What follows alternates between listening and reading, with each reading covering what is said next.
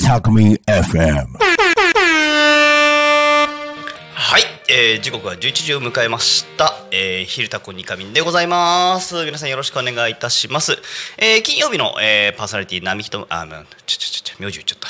えっといいやポン太郎です。今更ね。最初の2回ぐらいは普通にフルネーム言ってましたけどね。よろしくお願いいたします。お願いします。どうもお願いします。えー今日ねまあえっ、と映像の方 YouTube の方にはですねえっ、とゲストの、えー方が見えておりますが後ほどご紹介させていただきます。えー、昼タコニカミンはえっ、とそうですね。あいつもの紙だなえっとい一日の始まりの番組になっておりますね。えー、よろしくお願いいたします。あれ？あ本当だ。ないよ。えっ、と大丈夫だ。まあでも行きましょう。えっ、とですねきえー、と月曜日から土曜日まで、えー、とパーソナリティ変わりながらあ、えー、とタコ町の日常をお伝えしている番組となっております、えー手段はラジオ目的は交流タコミ FM 本日も、えー開始です。よろしくお願いいたします。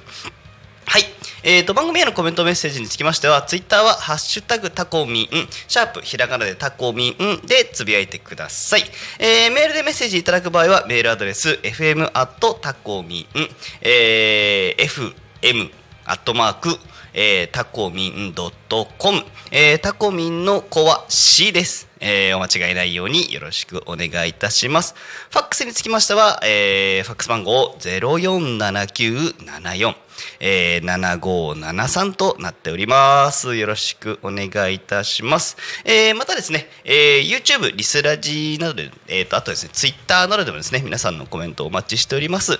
えー皆さんからの、えーコメント届きましたら読ませていただきますので、よろしくお願いいたします。はい。えーそんな感じでね、えー始めさせていただきます。えー本日のタコ町の様子でございますが、えーうすらぼんやり降り降り始めましたぐらいかな。そうですね。はいはいはい。えっ、とまあちょっとじゃあ軽くまず自己紹えっ、と今まあさすがにこの場で始めて 何も言わないまま23分始めてる状況ですのでえっ、とまあこの方どなたかちょっと紹介させていただければと思います。本日はゲストに、えーと高町地域おこし協力隊何年度とかあったんだっけ？まあ去年の9月からはいはいはいなるほど。令和4年ど？度はい。の、ですね。えー、川辺さんにお越しいただいております。よろしくお願いします。川辺です。よろしくお願いします。緊張してます。喋るのはそんなに得意ではないですかね。なるほどね。ありがとうございそうですねます。はい。じゃあちょっと簡単に自己紹介をお願いしてもよろしいでしょうか？はい。はい。えー先ほど、えー紹介さ、えー紹介していただいた通りなんですけども去年の9月から多古町の地域おこし協力隊と、えーなりまして、えー活動をさせていただいている川辺と申しますよろしくお願いしますはい、よろしくお願いします。えーっと去年の9あだからえ？去年の9月からもうちょっとしたら1年。そうですね。はいはいはい。はい。あと3か月ぐらい。あと3ヶ月ぐらい。で、えでーなるほどなるほどなるほど。えっ、とってことはじゃあ今年新年度はじゃああれですね。あの1年経ったぞぐらいのタイミングで稲刈りで忙しそうな そうですね。9時期月は皆さんそうですね。はいはいはいはい、そんな感じですかね。えー今日はねカブさんお越しいただきまして番組の後半にて、えー、としっかりとおカブさんとまああのカブさんのこうねどうどういう経緯でこうタコ町にいらっしゃったのかとか、えー後半です。あのなんだろう、えー、と今どんなことされてるのかとかですね。えー、とあとはひょっとしたらなんですけども、まあ、これ多分、えー、とこちらの番組聞いていただいてる方はですねあのタコ町の方が、まあ、多いんじゃないかとは思うんですけども、えーあ YouTube の方あのハートマークがなんかなぜか一回飛び回ってますけどなんだろう。えっとえー地域おこし協力隊なんだろうっていう方も、えーいるんじゃないかなっていう気もしております。あのー今週のえっ、と頭でしたっけね月曜日ぐらいでえっ、ともう一人といいますか本年度から地域おこし協力隊になられました違った。今週じゃなかった。先週だ。えっと、えー、何でしたっけ？今年祭松崎さんですか？松崎さんか、はい。えー、とお越しいただいて実はなんかお話いただいてるみたいなんで。すよね。はい。えー詳しくはアーカイブをご覧くださいってやつなんですけどもまああのー来ていただいて3ん？四五六まあ三ヶ月。そうですね。そうそう3ヶ月。はい、はい。うん、のフレッシュな隊員さん。フレッシュ、うん、フレッシュな隊員さんとフレッシュで フレッシュさん全然フレッシュだねねえーっとだって今累計5人。そうですね、はいはいはい。今所属して活動してるのは、うんそうです、うんうんあーえーっと1234、うんうんうん。あのー教育関係の方含めると7ああそう名なりまかすね。はいはい。教育関係の地域おこし協力隊今年から2名追加再そうですね。新規か、はい。ありましたね、はいあでれしまったえー、お会いしました？あっちのあ方々。あはい私たちは。何回かお会いして。はいはい。はい、はい。あのーそうですね。僕だからまだ僕自身実は、えー、と新年度の松崎さんにもお会いしてないし教育関係のお二方まあまあそっちは多分僕今接点がないから。なるほど。ないないないないないはいはいはいはいない。まあ絡むこともないかもしれないし僕が挨拶っても確かに変な話だなって今聞きながら喋りながら思いましたけど。まあまあでもうんうん。会ってみてくださいよぜひ。なるほどなるほど、はい。なるほど。ちょっとまあえっ、とまあこここの流れは今あともう一個だけ喋ったらあの今日のね昼帯のテーマの方に入っていこうとも思いますがあれ？今川辺さんは普段は、はい。そこのタコラボにいるんでしたっけ、まあそうですね。うんうん。まあ私基本的にそのタコラボにいいるということになってるんですけども。まあその私この農業関係ーの PR とまあその収納に向けての活動っていうことで結構その農業の研修に行ったりとかうんそのマルシェに行ったりとかで結構タコラボにいないことはなるほどなるほど多いですね。拠点がメイン拠点は ラボぐらいなんだね。そうですねはいはいなるほどなるほどなるほど。じゃあ5名いるけど5名がいつもはいあそこにいるわけでは全く持っていないわやー5名揃うのはかなり稀です。けですね。なるほどね。じゃああと教育関係のお二方っていうのはタコラボではない。そうですねコミュニティプラザあの、はいはいはいあちらの方にあっちはいにですね。いいるあっちもまあいるんだかわかる。そうんそうですね。ね。ねはい。活動でちょっといないことが多いのかもしれないですね、あなちらの方るほどね、もはいまああの地域おこし協力隊っていうものについて知ってる方知らない方はもちろんいらっしゃると思いますのでそこからでも大丈夫です。し川辺さんの活動であったり、えー他の部分の話でも、えーなんかご質問ある方はですね「えー、とハッシュタグタコミン」えーつけてツイッターでつぶやいていただくか YouTube でね、えー、とコメントいただければと思いますのでよろしくお願いいたします。えー改めましてえーこの番組ではリアルタイムなタコ町の情報をお届けしながらさまざまなゲストをお迎えしてトークを進めていきます、えータコミ FM は手段はラジオ目的をこう目的は 交流をテーマに、えータコを中心に全国各地さまざまな人がラジオ出演を通してたくさんの交流を作れるラジオ局となっております。井戸端会議のような雑談からみんなの推し活を語るトーク。行政や社会についての真面目に対談する番組など月曜日から土曜日の11時から17時までさまざまなトークを展開。パーソナリティとしてラジオに出演するとパーソナリティ同士で新しい出会いや発見があるかも。おタコミ FM はみんなが主役になれる人と人をつなぐラジオ局となっております。よろしくお願いいたします。えー、まあちょっと最近ね私もあの番組冒頭でまずこれ喋りました。あと稲穂の状況なんかがここからだとよくよく見えるので、ね、こう一面広がってますよね。広がってますね。ね。でもなんかやっぱあれですよね川辺さんタコマンタコの中でもまあ比較的こう、えっと北東方面というかまあその時は南玉造り方面だったりとか、ね。はい。まあいざさとかまああっちゃこっち行ったり行かれたりと思いますけど、はい。あ比較的やっぱり育ってるように見えますかね今目の前に広がってるのはね。素人なもんで。なんともあれですけど。川辺さん米じゃないですもんね。そうですね。ちょっとお米は全然ど素人、うんなるほどまあなるほど。農業ど素人なんですけど、はい、これからやろうっていうところで今じゃあメインはだってトマトですもんね。そうですね。ミニトマトをはいはいはい、はいはいやりたいなというところで、はい、あのーあれですね。多古町役場の中でもファンがいっぱいいらっしゃる。例のトマトでございますね。そうですね。はいはいはいはいぜひねあのそのあたりもちょっとまた後で掘り下げていきたいと思います、えー今週の帯テーマ、えー今週の帯テーマについてですが、えーおすすめ映画。あもう一回言ってこい。おすすめの映画。すいません。ありがとうございます、えーおすすめ映画となっております。えー、ちょっと待ってここに。はい。えー、パッパッパッパッパーっつね。えー、まあパーソナリティの皆さんからねいろんな今までこうおすすめ映画というもので、えー、とお話しいただいておりましたけどもえー、とまあそのトークするにあたりましてえー、とまあ私もまあおすすめ映画少し上げさせていただいております。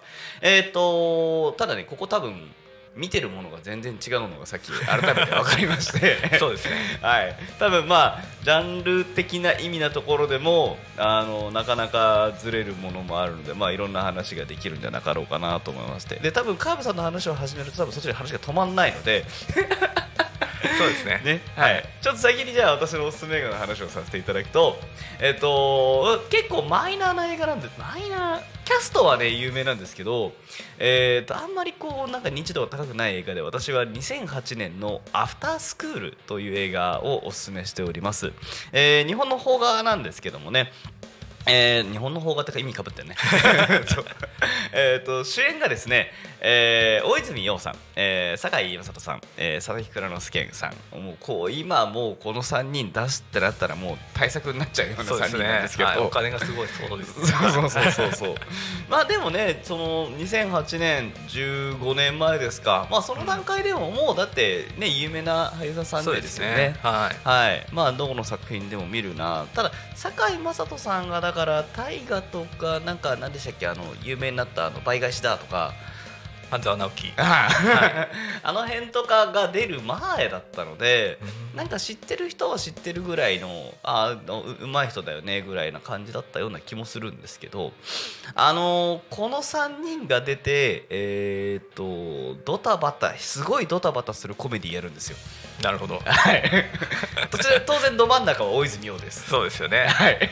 なんかね普段からドタバタしてますもんねそうそうそうそうそうそうそう。まあ出だしからドタバタしてまして、まああのまあ堺雅人がまあ若干行方不明になりまして、でで。えー、と大泉洋と堺雅人が同級生で坂で大泉洋があの中学の先生してるもんなんですけども、で、あの佐々木蔵之介がねはいあのその勤め先の中学校に来てで、まあ、大泉洋たちの母校なんですけど、はいあのななあの俺も同級生だったんだけど覚えてるか？あの堺雅人さあいつどこ行ったか今知らないっつってうんうん。訪ねてくるんですね。はいはい。えあいつ今出走中なの？って言って、まあ、大泉あの部活の指導を終えたばかりの大泉洋を連れ出して堺雅人を探しに行くっていう。うん、っていうところスタートのドッタンバッタンするコメディです。なるほど。はい。ロードムービー的なというかそういうわけでもない。そうなんですよ。いやそこからの展開がえあいつそもそもなんで探してんの？とか、はいはいはい。うんうん。でどこ行ったんだって足取りを掴んでいくんですけどまあ実はもうこれ番組のの紹介文とかにも書いてあるんでこれも喋っちゃうんですけど佐々木蔵之介実は探偵なんですよ。なるほど。はい、はいはいはい。で同級生を名乗って近づいてきてたんですね。おおなるほどなるほど。はい。人探しに 利用してるわけですね大泉洋さんを。そうなんです、はい。しかもわざわざ偽ってきてるんですよね。はいはい。うんうさんくさいじゃないですか。うさんくさいですね。ね。こいつは臭いぜ。そうそうそう。そうそうそうそうそう。でも堺雅人側もそのね大泉洋はいや自分の友達がそんな悪いことしてるわけないだろうっつって一緒に調べるんだけど出てくる情報が「ああ」いやこれは本当なのかこれっていうなるほど、まあ、そういう顔させたら大泉洋すごい面白いじゃないですか。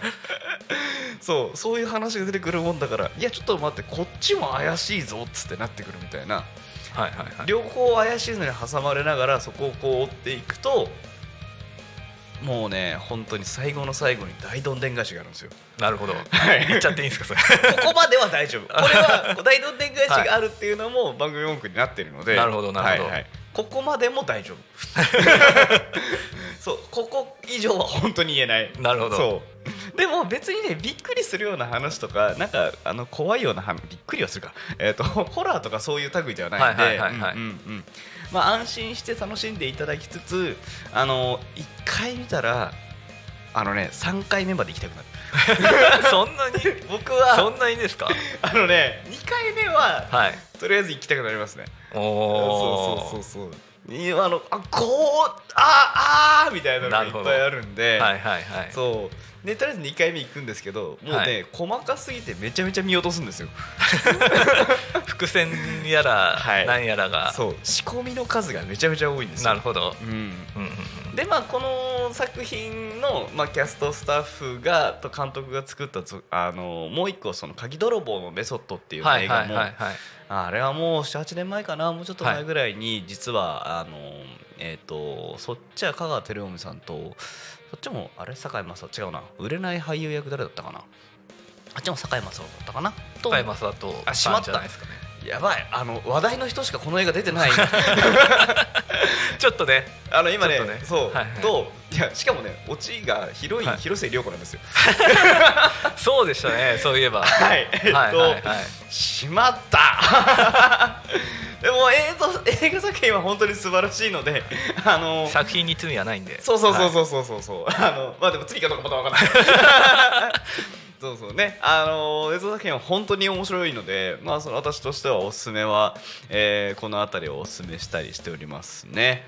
なるほど、はいカベさんのおすすめは、はい。やーこれ一本。い、や何本でもいいですよ。何本でもいいですよ。いやーいやーそのトークテーマが映画と聞いて私結構うんうん。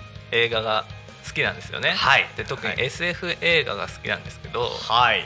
で SF 映画が好きっていうと本当の SF 映画好きにちょっとねちょっと敷居が高いんで怒られそうなんですけど。マニアさんいますからはい。ね、SF 好きというところで、あなるほどはいなるほど。勘弁していただいて。はいはいはいはい。ははいで私が、まあ、紹介したい映画はですね、ガタカっていう。全然知らない。知らないですか？ガタか1997年アメリカで作られた7年。はいはい。映画なんですけど、はい。主演イーサン・ホークヒロインがユマ・サーマン。でまだ若い若き頃のジュード・ローが出ててへえこの映画がきっかけでイーサン・ホークとユマ・サーマンは結婚したんです。よあそうなんだ、は ある意味結構重要な作品ですね、でへ何年だったかな？2014年だったかな、うんうんうん。NASA が選ぶ一番現実的な SF 映画1位に。え選ばれてて、まあ、どんな話かちょっと説明させてもらいますと、はいはいはいはいはいはいはい。えー近未来うんうん。ですね、人類は人工授精と遺伝子操作により優れた知能体力外見を持った適正者と、えー自然妊娠で生まれた不適正者に分けられていたと。ほう。で適正者たちは教育課程や社会においても不適正者よりも優位な存在であって両者の間には、えー社会レベル個人レベルで大きな隔たりがあるという社会で主人公ヴィンセント、はい、えーイーサン・ホーク演じるヴィンセントは自然分妊娠で生まれた、えー不適そうですね。不適正者と呼ばれる人間なんですけどもえー適正者と呼ばれるエリートしかなれない宇宙飛行士になりたいと。あいうことでその宇宙飛行士になるべく努力を重ねるんですが、結局その採用するその基準の一つにやっぱ適正者うん。であるっていうのが、まあ本当は法律上は禁止されてるんですけど、どうしてもそういうのがあってこのジュード・ロー演じるえー適正者からその ID を買って適正者になりすまして宇宙飛行士を目指すんですけどまあはいろい。ろ起きますわはいなそれはね。起きてはいはいはい。まあ結局どうなるのかみたいなちょっと SF サスペンスみたいな感じで、そうですはい、一般的な SF 映画っていうと皆さんこう派手なアクションとか CGVFX でってういうところなんですけどそういうものがほとんど使われていないほぼこうサスペンス的なこの感動的なこの主人公のその努力に胸打たれる素晴らしい映画なんでぜひ皆さん見てください。ちょっと古い映画なんですけど。96年ですもんね。97年あです7ねははい、はいはいはいだってなんで。97年ってそれこそ川辺さんいくつでした？7歳。7歳ですね。ですよね、はい。だって僕だって97年でしょだから12歳か。ああ。はい。いやーでも全然その映像とかうんうんうんもうその VFX とか CG を使ってないせいで逆に今見ても全然耐え、えー視聴に耐えうる、なるほど、ね。はい、音楽もとても素晴らしくて、えー。はい、映像的にも音楽的にも内容的にも優れた SF 作品なので、だって場面というかいわゆはい。るその、まあ、映画とか映像作品とかってそのはい。状況、シチュエーションがあるじゃないですか、はい。まあ、その中でなんか世界観は確かに SF なんですけど、はい。宇宙飛行士になりたいっていうはいところはい。はいが一応主軸なんですもんね。そうですね、はいはいはい木星に行こうとしてます。あー主人公は。そうなんだ。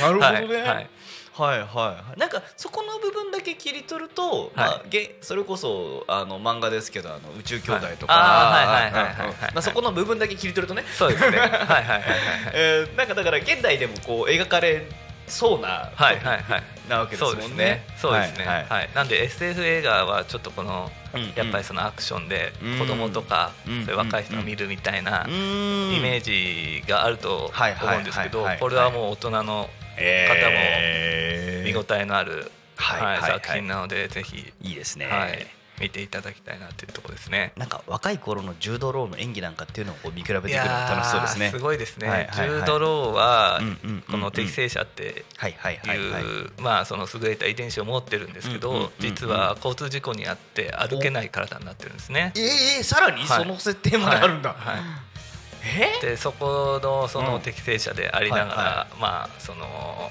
いい結果を残せず今は障害者であるっていうその心の葛藤みたいなのもいい演技で見せてくれますんで。いやいいなそれ聞くとさらに見たくなりますね、そして主人公との友情と、はい。はい。はいはいとてもね、胸打たれるものがあります。ね。はい。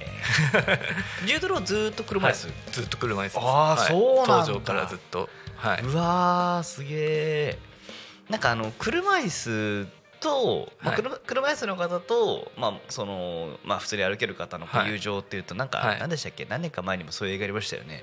あの黒人のあのとこう車椅子陽気な二人みたいなやつ。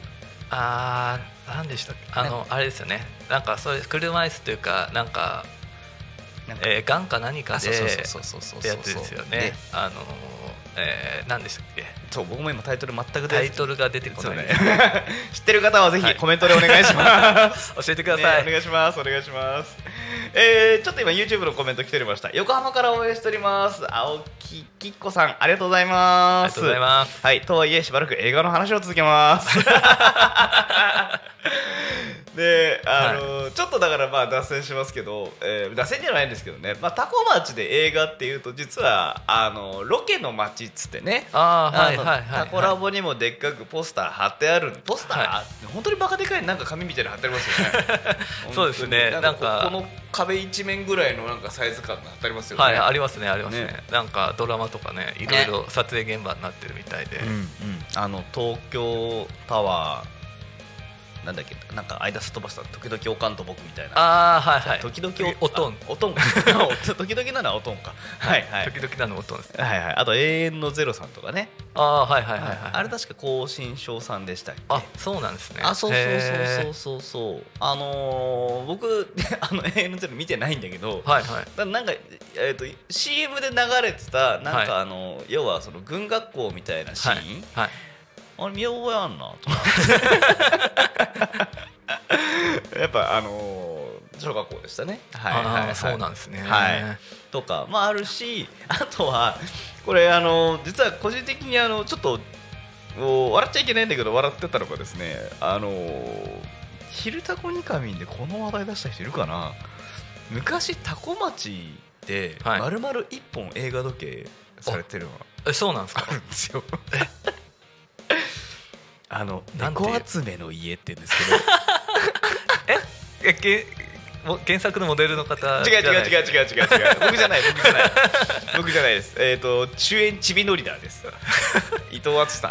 ああ、はい。そうなんですね。はい。であのスマホゲームの猫集めの家ってはい。あった。猫集めか。あったんですけどあれの、はい。い、や本当にねそのゲームも本当にただゲームこう画面眺めてたら猫が好きそうな餌を置いといたら集めてくる猫をなんか図鑑でコレクションしていくぐらいのすごい本当にほのぼのとしたすごい本当に緩いゲームです、はい。なぜかそれが映画化するってなりましておで、えー主人公が、あのー伊藤敦さんがねあの小説家なんだけど、まあ、スランプに陥っちゃってはい。環境を変えようって言って、あの田舎で古民家買って暮らすっていう、そういうことをしてたあーですけどもうこの時点で若干お察しだと思うんですけど、はい。小説家がスランプが脱却するために、えー古民家で家買ってで、あのー猫を集めていく。オチがねここは猫を集めていくになるもんですから、あのーすっごいずっとまったりしてる映画なんですよ。はいはいはいはい。っていう感じののんびりした映画はは実はあのタコおたオールタタココ町ロケみたいなほぼほぼかな？なんか最初の冒頭シーンとかはちょっとそはい。の都内とかで打ち合わせがあったのかな、それぐらいで、えー、とほぼほぼタコ町ロケみたいはない。映画は実はあったんですけど、はい。なんかあんまり知ってる人がいないっていう。すいません見ときます。えーこれしかも私こんだけ言っておきながら、はい。えっ、とまだ見てます見てないですか？見てないんですか？そう。なんかはい。こうえ正確に言うと、はい。なんかだらっと見すぎて、はい。なんか本当に iPad でそれこそ見てたんですけど、はい。だらっと見すぎてあんまり頭の中に残ってなくて ちゃんと見ないとなーっていう意識はあるんですけど。なんていうんですかねそのキーリング音楽的なねその癒されてしまってみしたまいな、はい、逆に残らない。そうそうそうそうそうそうそう ただねまあその描写とかは細かいところ猫の描写にしても猫と関わっていく様子とかも、はい。まあなんかあのーまあそこはね丁寧に描かれててまああのおすすめ映画2本目を私も実は聞かれたらはい「幼獣豆柴」っていうああはいはいはいはい。佐藤二郎さん主演の、はいはいはい。もう佐藤さんの演技が光る光る。佐藤さん佐藤二郎さんのあのこう挙挙動不審な役を全部煮詰めたような、しかもあの、ほはい。役名もジロちゃんっていう、はい。えージロちゃんがですねまあ非常に怪演が光るはい。作品があったもんで、まあ、は俳優さんと動物っていう作品なんか私もまあよう見てたりするのがあるんですけどね。なるほどなはい。はい。でさっきのに続いて、はい。えっ、とかカフカちゃんねえっとダダガタカ。ガトカ。はいはい。ガタカですね。ガタカガタカに続いて、GATTACA です。ガタカ。はい頑張ります。はい。これははい。こはい。のアルファベットは塩基配列のはい。やつになってますんではあ、なるあーなるほどね、はい。なるほどね。DNA や。の基本塩基グアニンアデニンチミンシトシンの頭文字です。はい これあのーパーソナリティですね。あの富山かなりさんのリカホンクラブっていうのが、まあ、番組があったりもします、はい。パーソナリティっていうかは番組があったりするので、まあ、ぜひちょっとあのー富山さんにあのガタが見てほしいですね。そうですね。ぜひ見てほしいですね。なるほどなるほど、はい。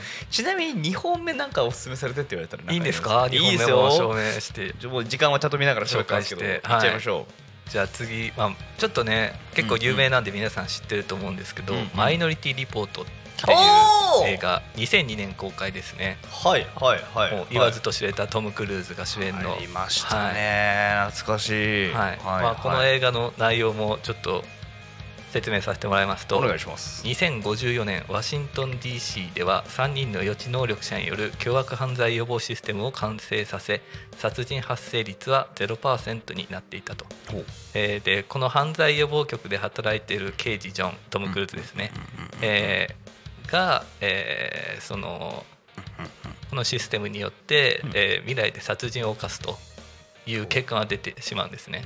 でそれを覆すために主人公は逃げながらはい。それを、えー無実を証明していくはいはいっていうはいはいはい。はい話なんですけどはい。私この原作になっているフィリップ・ケイ・ディックというはあ。原作があるのか、なるほどこの有名なもう SF 界の超巨匠フィリップ・ケイ・ディックっていう作家が好きで今日もその T シャツを着ておるんですけど、おそうなんだ、はい、な、はい。これじゃあ絶対2作目触れないといけなかったじゃないですか。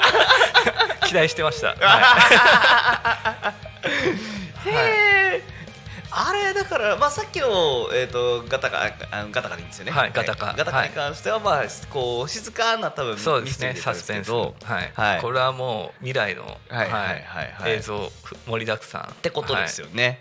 い、やーマイノリティリポートなんかあの当時はだからあれですよね。映画の CM がまだなんはい。かちゃんと流れてたなみたいな印象が私もあって。なるほどなるほなんかあるぞみたいな。あーなんかで今みたいうんにうん。この配信とかで見るっていうのはなかったんでやっぱ映画館に来てもらって見るっていうのがメインのところでやっぱ広告っていうのは結構してたようなはい。イメージは確かにありますね。はい、私もだからそれで結構見てたような気でしたしただ私多分タイミングが合わなくて映画館で見れなくて金曜ロードショーかなはいはい。なんか多分見た覚えはありますけどマイノリポート。うん。だったような気がしますはい。ね、。だから車が自動運転になってたりして。はいはいはいはい。なんだか今のね、はうんい、時代をこう予測していたようなさすがフィリップ・ケイ・ディックというか、はい。巨匠の仕事ですね、巨匠なるほどね、はい。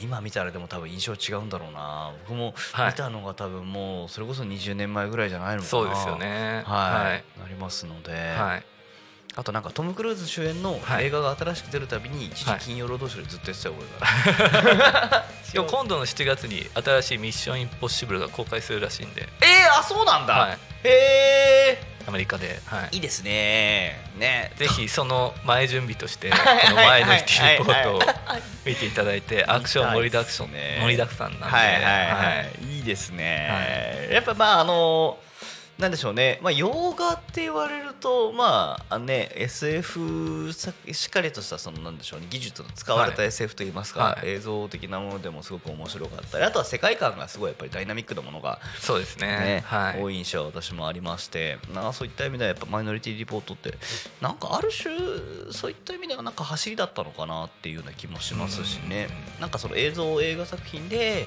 なんかこう本当に SF っていうものをまあ、例えばあの「スター・ウォーズ」みたいな、はいはいはいはい。ああいうこうなんでしょうももっとさらに壮大な世界観の中で なんかアクションうですね。ガシリみたいな、はいはいはい。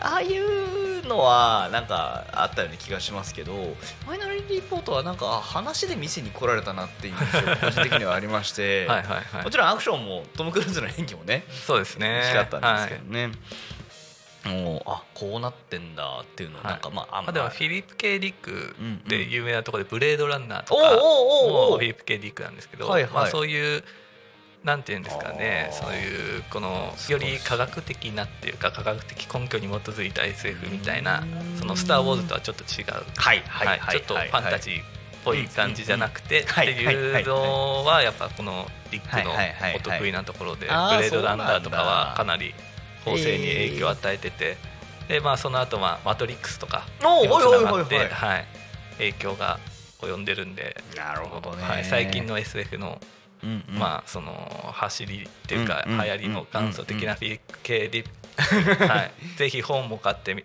読んでほしいところですね、あなるほどね、はい。原作の方まで、はいはいはい。はい。読んでますんで私は。なるほど。はい。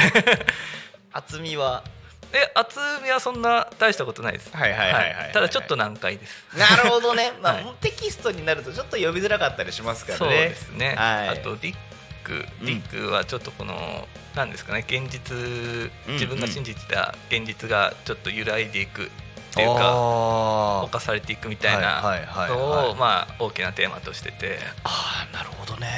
はい、かなりちょっと難しいところがあるんですけどぜひ読んでみてほしいですね。はい。なるほどね。まあそれこそね、あのーマトリックスなんかで描かれてるっていうのはもう現実、信じてた世界が実はそうですねみたいなはいはいはい。話ですし、ね。そうですね。でマイノリティリポートに関しても、え、それでそうですねお俺今捕まるの、っていうところで。すもんね。捕まえる側だった刑事が捕まえられる側になるっていう、んんんはい、うんうんっていうようなところっていうのはね、実に。ああだからその設定で言うとちょっとこちらもアニメ作品になっちゃいますけどサイコパスさん。ああサイコパスですね。ね。はい、はい。これはサイコパスにかなり大きな影響を与えると、与えていると言われてますね、うんうんはいはい。でめちゃめちゃ大きな影響を与えてますよね。はい。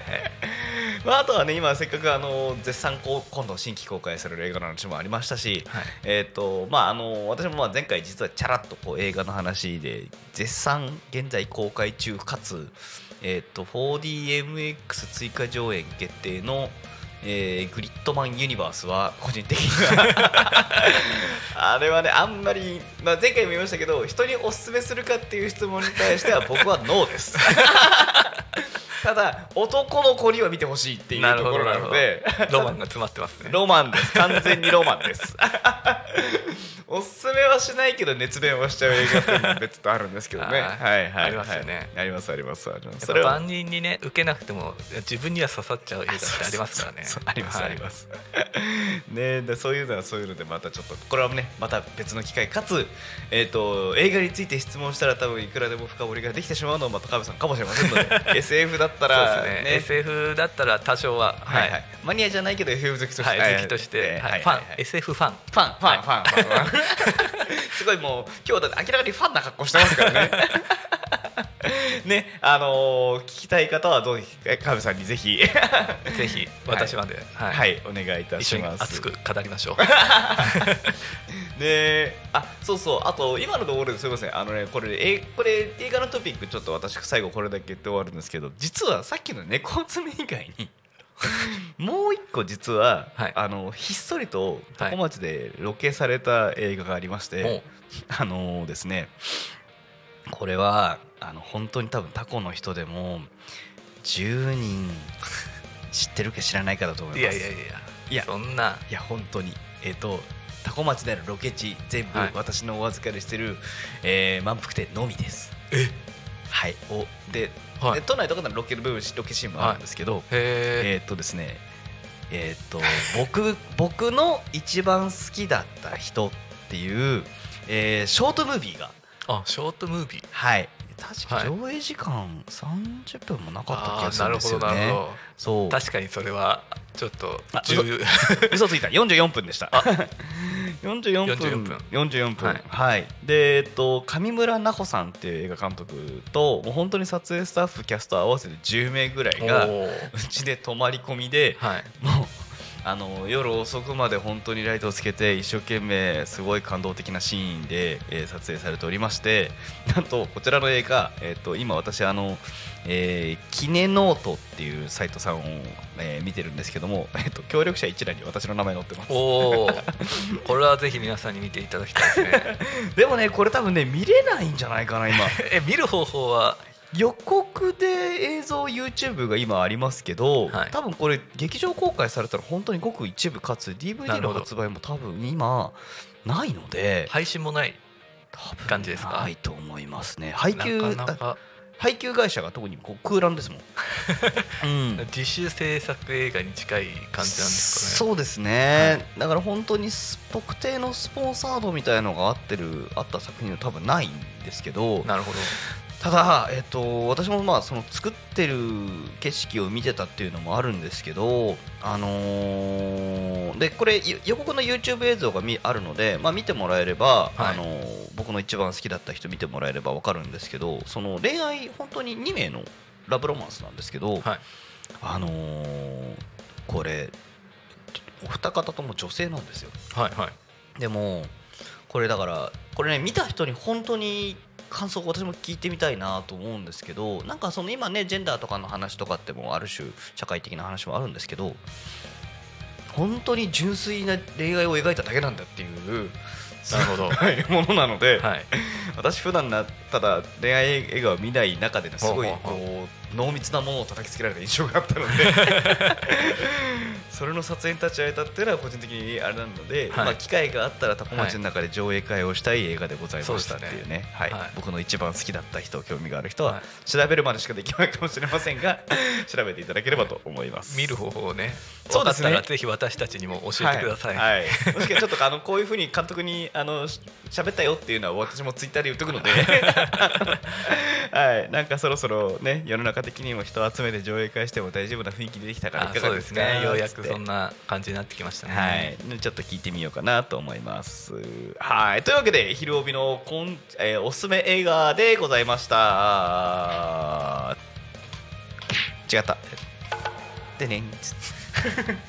はい、えーではですね、えー続きまして、えーでせっかくねゲストで川辺来ていただいた川辺さん、えー、と最初の方でもね少しちょっとこうのあのタコ町いらっしゃいらしていただいてで今ね、えー、と農業の勉強を始めているというところでお話も伺ってきておりますが。えー改めてね川辺さんについてちょっと深掘りをさせていただければと。あの SF 好きっていう点だけは今言っちゃったんですけど。そうですね。はい。はい。はい。えー、まあね、どうでしょう、なんか本当に協力隊の方に聞いてみたいってことっていうことがあるようであれば、あのコメントいただければと思いますし、まあ多分あの、かよさんまた来てって言ったらまた来てくれるかもしれないので、また来ます。はいはいはい、あの質問ね、ぜひぜひどしどしいただければと思うんですけども、えー、協力隊、はい。あのーどっちからいこうかな、えー、っと、なったきっかけは何ですかって聞かれたら何でしょう？まあ、なったきっかけっていうのはですね、うんうんうん。えーこの多古町でお米農家をされてる方と知り合いまして、うん。えーその方がマルシェやってて、はい。はい、でそこで多古町のえーお米とかお野菜とか、うんうんうん。えー食べててうんあとすごい美味しくて、はい。はい。もうスーパーで売ってるものとはまるで違うなと、はい、でちょうど私も前職を、えーうん。辞めたばかりだったんで、うん。ちょっとこんな美味しい野菜を、ね、作ってる町があるんであれば、うん私もその一員になってうん農家になりたいなと思思いまして、はい、協力隊に応募させていただいて、なるほどはい採用いただいたと、はいはい形ですね。ありがとうございます。まあ、ある種だからここあのタコの外から来て野菜うめえっつって惹かれて人間が今ここに揃っております。はいはい。なるほど。で今は米ではないわけですよね。そうですね、うんはい、はい。その時いただいた、うんうん。えーミニトマトフルティカっていう品種なんですけども、はいうんうんうん。そのトマトがもうすごい甘くて、うん。はい、美味しくてうんうんはい。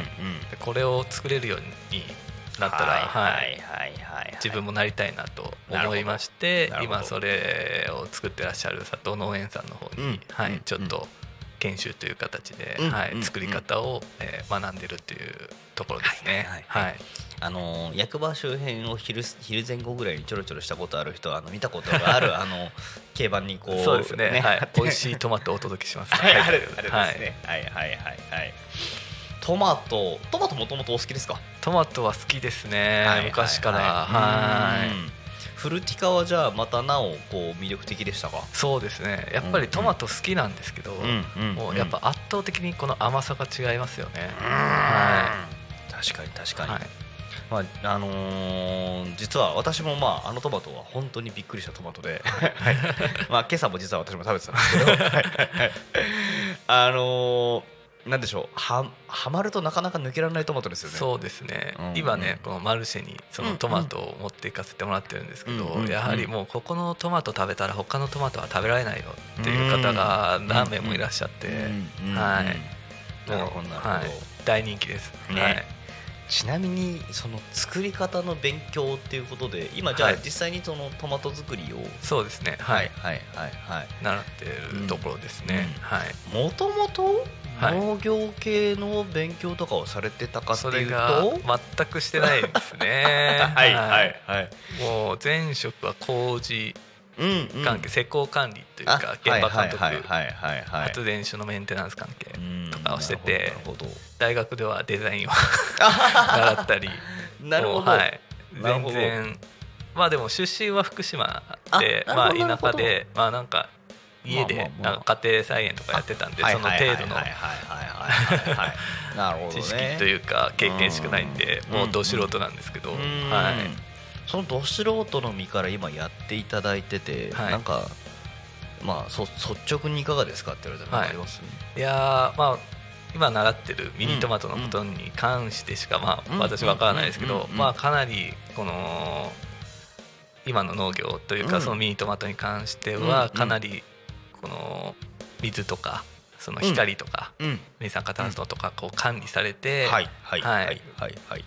作られててかなりこの何ですかねこう科学的なというか近はい、代的近代的な形で農業ってはいうはいえー分野がすごい進んできてるんだなっていうふうに感じましたね。なるほど。まあそれこそまあ直接的には絡んでこないにしてもこうカブさんやっぱ科学好きですね。そうなのかもしれない、ね。成績は悪かったですけど。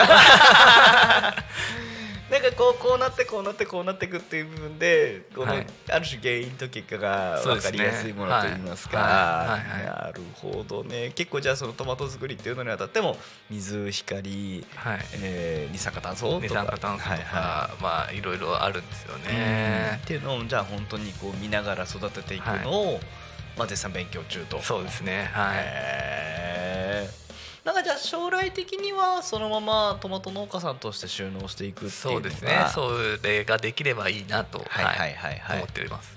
なんかでも今若干こうなんかもにょっとしましたけどこうは 話がこうえっとな慣れたらいいなってなってたけど、はい。なんかこうあれですか？どっか難しさが今あったりするやっぱそんですかのハウスですね。あハウスの購入っていうところがかなり、はい、な大きなるハードルになってるところで。なるほど、じゃああれだ。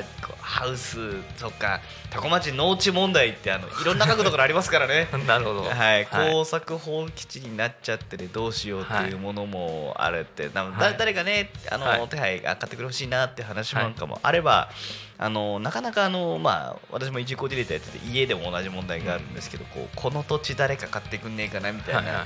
この家誰の買ってくんねえかなって話になっててもそもそも持ち主誰やねん問題があるから、うん。もうなるほどなるほど。いう話もあったりしますけどまた農地になるとこうね、えーいい話が転がってくるかっていうとなんかまた分かんないですね。まあそうですね。はいはいはいはい。特にこのハウスなのでね、はいうんうんうんうん新しく建てるとかなりお金がかかりますんでそっか。できれば状態のいい中古のハウスをはいはいはいはいはい。いいお値段で お譲りいただきたいところです。なるほど、はい。今ね私は皆さんにラジオを通じて告知をします、えーいいハウス。あれば、はい。お願いいたします。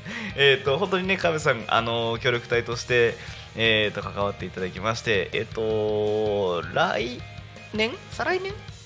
えっと今年度終わって来年度までですね。来年度じゃあ2025年、ですかね。はい。2025年の3月までというのが一応あるのが2026年ですね。六年か6年のはいはいはいはい3月まで、はいはいはい26年3月までというところの中でやはりこうハウスをはい、見つけていきたいですとねはい。はい 皆さんぜひ、えーとハウスのご紹介お待ちしております。よよろしくお願いしますお願いします。はい。まああのー本当にあのー協力隊として活動されてて、えっと私も一緒に今実は一緒に取り組んでるプロジェクトなんかもありまして、えっとタコ町まあ。ね、私も今これでも自分で言いそう言ってなんか恥ずかしくなるんだけど外から来てあの高町のために何かしようとしてる、えー若者でもございますので、えー皆さんはぜひぜひ応援してくださいって私が言うとなんかこっぱずかしいな、えーですけど本当になんか同じ思いで一緒に頑張ってるところでこうハウス欲しいっていうハウ欲しいって言うと言い方悪いね。お譲りいただきた。はい。い。ねえーとまあ、情報提供だけでもお待ちしておりますので、えーぜひぜひあのでそれがね例えば例えば今回カーブさんのところでマッチングしてなかったとしてもあのカーブさんに続いて、えー、と今実は収納したいという方も私のところ移住相談来てたりもしますのでぜひねあのなんかこれ誰か使ってほしいんだけどみたいな情報ありましたら、えー、とハッシュタグタコミンなのかタコミンに直接ご連絡いただくかしていただければ、えー、と協力隊の皆様であったり収納希望の方に、えー情報をお届けさせていただきますので、えーぜひぜひよろしくお願いいたします。はい。えーでもちょっとカブさんに会いに行こうと思ったらタコラボいたりいなかったりなんですもんね。そうですね。タコラボにいたりいなかったり、はいはい。まあはい。でもタコには近辺にはタコには基本的にははいいますけど、どう？まあ土曜日日曜日はちょっとマルシェ、お！はい、はいはいはいはいはい。に行ってたりしますんで。なるほど。ははい。じゃあ土日はそれこそ売りに行っちゃってる感い。じですかね。そうですね。はいが多いと思いますね。はい。はい。まあ実は今これ完全に私前振りでございます。感じておりました。はい。カズさんがあの察して喋ってくれました。えっと土曜日はね、えーと隅田青空市やっちゃばっていうところで、まあ私もそこが実はタコ町の初めましてだった設定になったんですけども、まあその後今一緒に川辺さんと一緒にですね、えっと日曜日には荒川区石浜神社の石浜ルシェの方を実は運営させていただいております。はい。その他ね、えっとタコ町の農家さんにもご協力いただきまして、新しいところにも展開させていただいてたりもします。はい。っていうようなところでですね。毎週日曜日9そうですね。時から、はい。えー15時まで。そうですね。はい。はい。石浜神社にて石浜留守石原マルシェ僕もね、はい。か時々噛みます。開催中です。はい。はい。あとね、タコ町の皆さんで出店したいっていう方があれば、あのぜひ並木か河辺さんまで、えーぜひぜひ、えー、とご連絡いただけたらと思います。もし、なんか、まあ一応番組としてもこれそろそろ終わっていくので告知と終了の挨拶をこれから入っていくわけですけども河辺さんからなんか告知等ございますか、今しましたね、はい。そうですね。やっていきましょう。はい。これで大丈夫です。はい、えー、とあとはですね、えー、とタコ町の公式 LINE 等でも流れてる話であったりとかもうところで少しざっくりさっくりとした、えー告知をしますが、えー、と7月2日？あさって？えーは、えー、となんか落語の会があーはいはい。ありますんでね。多古町出身の方々がはいいらっしゃる落語私好きなんで。私はいもね、聞くの見るの好きですね。はい。とはいえ多分7月2日2人とも多分タコいない可能性が高いんですけど 楽しいですよね、はい。そうそうそう、で、えー、とあとはですねちょっとまた間空きまして7月9日男女共同参画センターさん、えーね、ご協力のもとですね、まあ、災害の防災セミナーみたいなのがありますのでもしご興味ありましたらそちらもお願いしますっていうさっくりした告知の後にですね、えーもう一個大きな告知があーあるかなと思います、えー、と私の後ろに今ポスターが貼ってありましてこれあれですねマイクをの方を向きながら、えー、とマイクに音を入れながら後ろを振り返りながら喋るってなかなかこう、はい。こ腰が痛くなりそうなことを今私もしますがはい、えー、タコ祇園祭がですね2023年7月25日26日、えーございます、えー、シーカゴ米タコのシーカゴ米と4町？4つ町？共演、えー花火打ち上げっていうところですね花火打ち上げすごいですね。ねあのあとね、はい。情報がシンプルでこれ以上喋れなかった。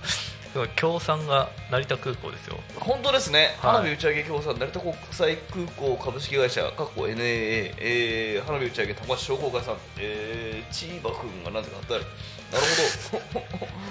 でこれあれですよね。多分4町共演ってえー、と今ポスター見ると中町本町新町、えー高根町、えーこの4町が全部で共演する機会が、えー26日の7時50分にあるっていうことなんですかね。